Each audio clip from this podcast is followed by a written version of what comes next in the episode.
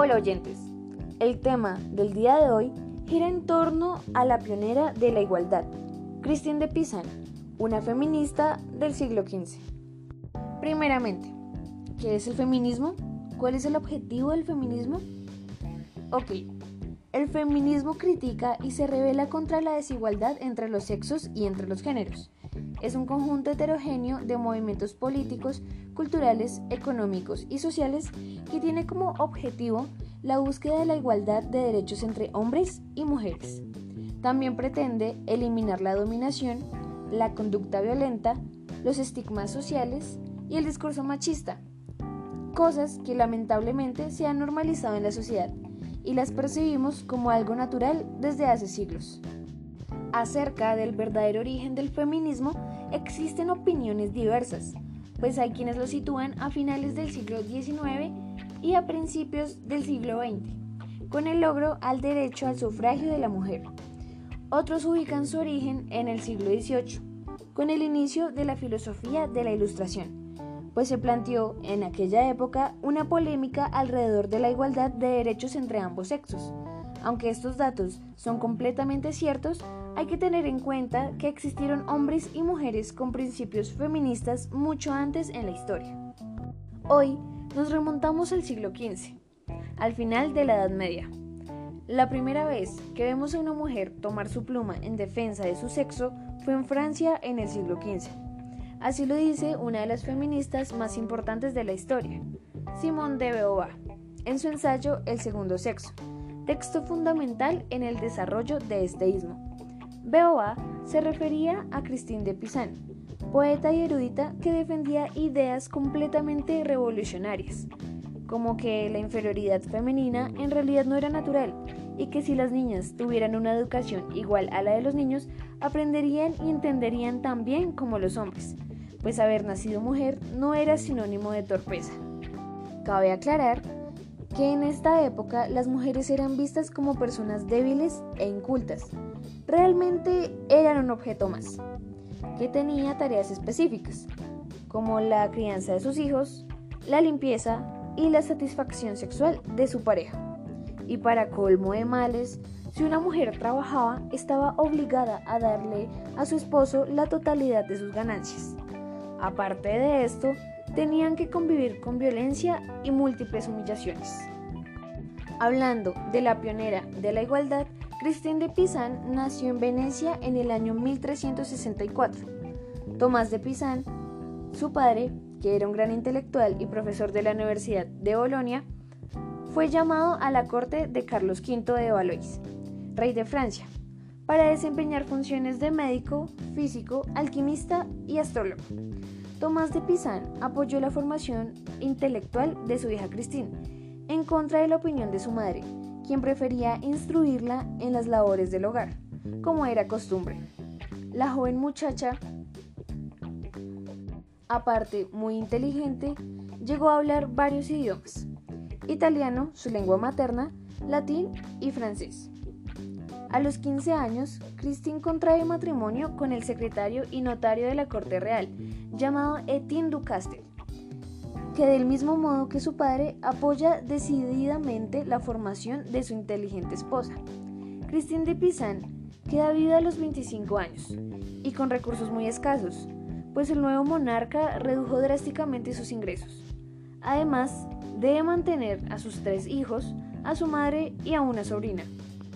Ella decide sacar adelante a su familia, pero mientras tanto se propone escribir como forma de ganarse la vida aprovechando su inteligencia y gran bagaje intelectual. Los primeros escritos de Christine son baladas amorosas, tema que cambia con la muerte de su marido, por lo que sus obras se comienzan a inspirar en el dolor y la soledad. Christine, años más tarde, amplía el tema de sus obras, donde incluye aspectos filosóficos, políticos, mitológicos y de amor cortés. Sus poemas, canciones y baladas fueron bien recibidas, y su popularidad creció en los ambientes cortesanos y fue apoyada por muchos nobles medievales, incluidos los duques de Borgoña, el rey Carlos VI y su esposa Isabel de Baviera. Por esta razón, Christine ha pasado a la historia como una de las mujeres más brillantes de la Edad Media, sobre todo por ser la primera escritora profesional en la historia. Entre las obras más importantes de Christine podemos encontrar la epístola del Dios del Amor, Dechado de Poesía y Debate de dos amantes, las epístolas de Otea a Héctor, el libro del largo camino de estudio, el libro de la mutación de la fortuna, libro de los hechos del sabio rey Carlos V, lamentaciones sobre la guerra civil y el libro de la paz, y canción de honor a Juana de Arco. Ah, y uno tremendamente importante, el libro de la ciudad de las damas, el cual dio inicio a los primeros pensamientos feministas. En esta obra podemos encontrar frases revolucionarias como si fuera habitual mandar a las niñas a la escuela y enseñarles las ciencias con método como se hace con los niños, aprenderían y entenderían las dificultades y las sutilezas de todas las artes y las ciencias tan bien como los hombres. Este libro, escrito en 1405, con el objetivo de demostrar que la falta de formación era el único límite del género femenino, Christine creó una ciudad ficticia regida por la razón, rectitud y justicia que era habitada solo por mujeres, damas, no por su sangre, sino por su espíritu noble. Dentro de las murallas de esta ciudad, Christine reunió a mujeres que, con su saber, su comportamiento o su fe, habían hecho contribuciones significativas al crecimiento y el desarrollo de la sociedad. Entre ellas se encontraban guerreras, mártires, santas, poetas, científicas e incluso reinas, Christine reunió a las mujeres de la historia y de la mitología en una ciudad para demostrar que la opresión del hombre era la única y verdadera causa de la inferioridad femenina. Christine anota, no todos los hombres, sobre todo los más inteligentes, comparten la opinión de que es malo educar a las mujeres, pero es cierto que muchos hombres estúpidos lo afirman, ya que no les gusta que las mujeres sepan más que ellos. Esto, aparte de ser un apunte cierto, demuestra que el feminismo no es un movimiento exclusivo para mujeres.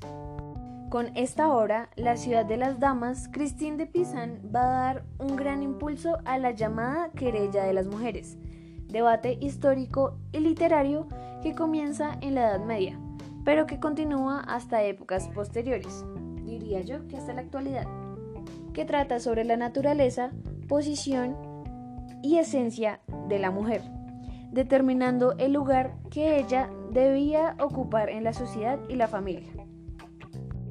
En la querella de las mujeres participaron mujeres de diferentes clases sociales, entre ellas pensadoras, intelectuales y gobernantes, que rechazaron las teorías que situaban por cuestiones biológicas a la mujer por debajo del hombre. Esto marcó un antes y después en la historia pues inició la búsqueda de la igualdad y el rompimiento de algunas barreras opresoras y machistas de la cotidianidad. Finalmente, esta gran pensadora, intelectual y feminista decide pasar sus últimos años en un convento de Poissy. Fallece en el año 1430. Esta mujer de letras, tras enviudar y a cargo de tres hijos, Vivió de su pluma y se hizo famosa por la reivindicación del saber y la dignidad de las mujeres, mucho antes de la llegada de los masivos movimientos feministas de siglos posteriores. Gracias, queridos oyentes, por su atención y por escuchar este capítulo. Espero haberlos impulsado a que investiguen más acerca de esta clase de temas. Nos escuchamos en el próximo.